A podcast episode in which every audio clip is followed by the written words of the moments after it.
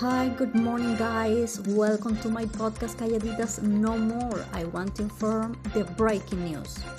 The first US case of Omicron variant was found in California.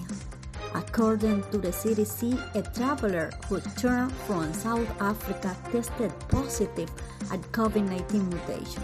The San Francisco Department of Public Health said that infected adult was fully vaccinated and is experiencing mild symptoms which are improving.